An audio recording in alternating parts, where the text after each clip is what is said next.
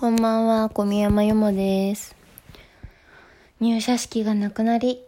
東京での研修もなくなり、在宅研修が始まりました。いやー、よかった。なんか、あの、この、この激ヤバなさ、環境下で、なんかわざわざ入社式したりとか、あの、東京で研修とかさ、する会社ってなんか信来型落ちじゃないですか。信用度型落ちやからなんか多少まともな会社を選べたのかなっていうね 思いがここに来て出たのでそれは良かったかなと思う。でもなんだろう。いつ私は社会人としての自覚を本格的に持てるのかなとも思うんよね。あの仕事柄その対面しないと人と会ったりするのがなんぼっていうところがあるのでそういう意味でこういつ出社できんのかなとは思うかな。私研修がある間はいいんですけど研修が終わってもういよいよ在宅でできることがなくなりました。現場でのあの体験を積まないとこれ以上のスキルアップは望めませんってなった時にさお金どうなるんかなみたいな。お給料どうなるんだろうっていうね思いがすごくある。今は研修であのお家で。それであの賃金がもらえるというとてもありがたい環境なんやけどいつまでこの状態が続くのかなっていう不安もありあー あーとなっちゃうな。なのでもう最近はマジでここ2週間ぐらい前からあのほぼ人とあの外で飲み食いしたりとかしなくなって必要最低限の外出しか外出しかしてないからなんかもう割とすでに在宅の限界が見えてきてて。姉がね今家にいるのでそれだけでもすごいハッピーで楽しく2人で過ごしてるんですけどなんかこれからどんどんさきっとますますさその自宅にいるべしっていう時間が長くなっていくと思うので。あの能動的に家での楽しみを見つけないと厳しくなるなと思った精神的に。あの犬の散歩とかでね外出したりとかあのそういうのはあるんやけどでもこう赤の他人と会えないとかもう家族以外の顔見れないとかあの対面してそういうのってなんか地味に多分辛いのであのそれ以外の 在宅ギリギリライフのあの延長線に向けて私が得た在宅ライフハックを紹介したいと思います。楽しみコンテンツをね。まあでもとりあえずサブスクは契約した方がいいね。私今ネットフリックスとアマゾンプライムの民なんやけど個人的にはネットフリックス推し。あのアマプラは、まあ、今でも無料体験期間が1ヶ月ぐらいあるんであの何も契約しない人とりあえずアマプラとか、まあ、その他の無料期間あるサブスク入ったらええと思うんやけど。いっぱいあるしね。FOD とか F ん？なんだっけあれ。とか、まあ、Hulu とか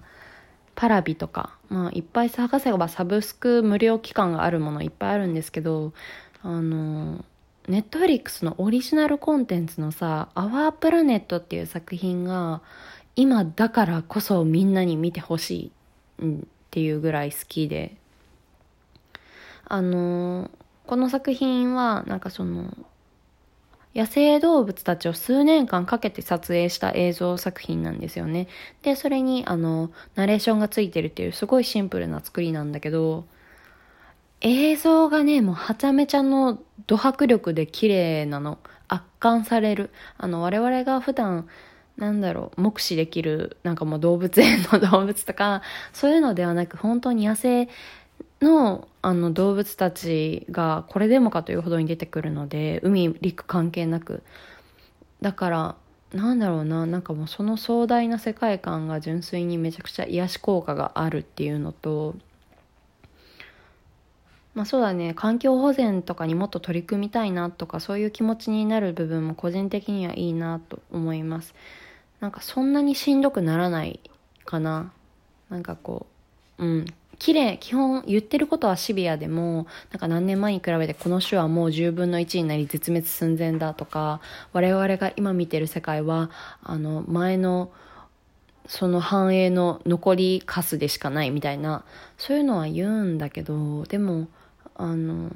すごくバランスの取れたいい映像作品だなと思う個人的には。だからあのテレビとかねつなげるそういう線あるから iPad とかテレビとかスマホも多分変換コネクタみたいな使ったらいけるんちゃうかな。ごめんわからんのやけど。でもそういうのを使ってあの大画面で見ることをめちゃめちゃ推奨できる作品です「アワープラネット」ネットフリックスの民はぜひ見てみてほしい。あと他にもちょっとネットフリックスのなんか個人的にノンストレスで面白く見れる作品あるんですけど、ちょっとそれ話してたら、なんか時間オーバーしそうな気がするから、それはちょっと次話します。あとね、そう、最近姉と絵を描くということにハマっていて、水彩絵の具とアクリル絵の具を引っ張り出してきて学生の頃のやつ。それでね、もうなんか、あのチューブから絵の具を出し、水で絵の具を溶き、色を混ぜ合わせ、それをあの画用紙に塗るっていうすごい古典的なことをしてるんだけど、なんだろう、なんか、あの、家にさ、ずっといると、っていうか今楽しいこと基本デジタルで全部賄えるじゃないですか。だからなんかどんどんさ、あの、アナログに戻りたい気持ちが強く なってて、うーん、なんだろうね、習字してる時とかと同じ気持ちになるな。こう、あ別に誰に見せるわけでもないし、あの自分が好きなものとか書きたいものを書くだけでいいので、まあ、デッサンとかも面白いんじゃないかな。でも個人的にはなんか絵の具をあの混ぜ合わせ塗るっていうところに楽しみを見出せたので、個人的に水彩絵の具おすすめです。今100均とかでもね、アナログとか水彩とかいろいろ絵の具売ってるので、あの、そんなにお金かからず、長い期間楽しむことができる。だし、こんだけ長い時間 家にこもりっぱなしだったら、あの、多少は多分上手くなると思うから、この機にそういう普段、なんだろう、あの、上手くなりたいけど諦めてたこととかをやるのもいいなと思った。絵描くとかさ。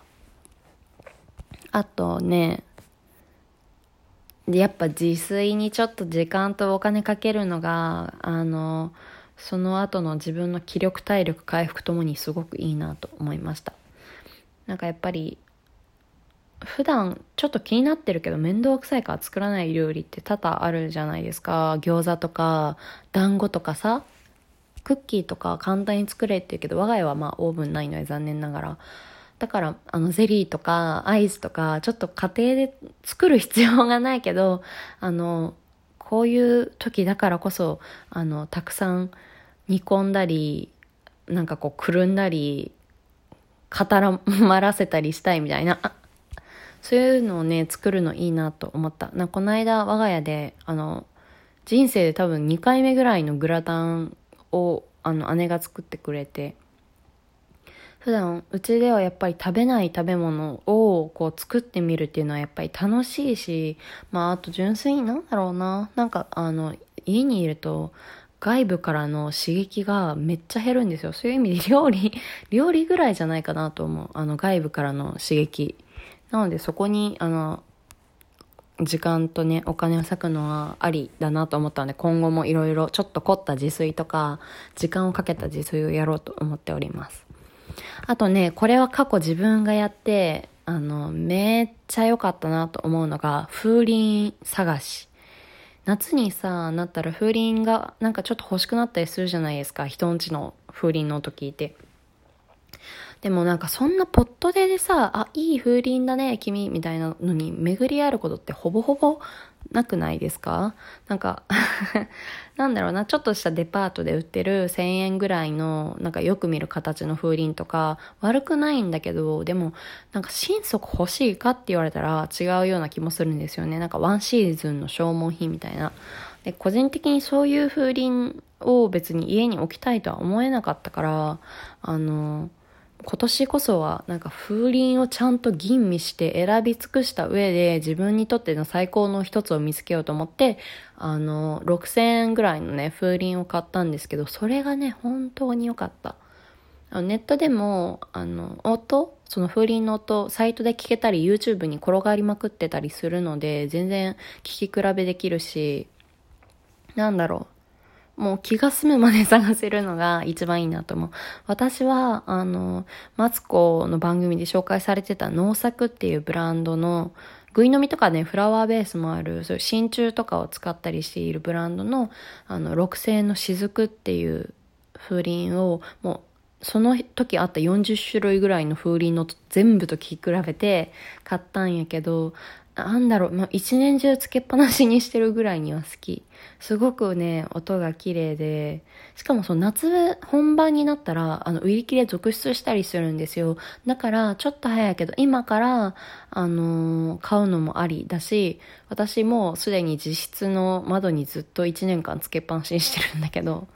でも本当に音が綺麗なので、なんか日常の中でのハッピーさが風鈴、自分にとっての最高の風鈴を見つけることで上がったなと思いました。なので風鈴おすすめ。あの、置き型のもあるし、シャボン玉とかの風鈴有名なやつ、なんか虹色風鈴ってやつ。あれも毎年なんか売り切れ続出だから気になってる風鈴を早めに今から抑える探し出すっていうのはねおすすめですねあとは、まあやっぱお花いいよねと思った。この間姉が、あの、枝付きの桜まあ桜なんて枝ついてるけど それ買ってきてくれて、あ、枝がある花とかってこんなになんかこう屋外の要素を取り入れてくれるんだっていうのがね、一番新鮮な発見だった。なんか普段その私生の花あんま好きじゃなくて成果？でもあの枝物だとなんか朽ちてく様子もなんかそんなに嫌悪感が湧かないし、まあ、あとやっぱり外の感じが出ていいなっていうのとまああとはなんだろうな。お風呂かな。お風呂タイムをこれからアギアギにしていこうと思っております。いやみんなで在宅ライフを楽しく過ごそうね。それでは。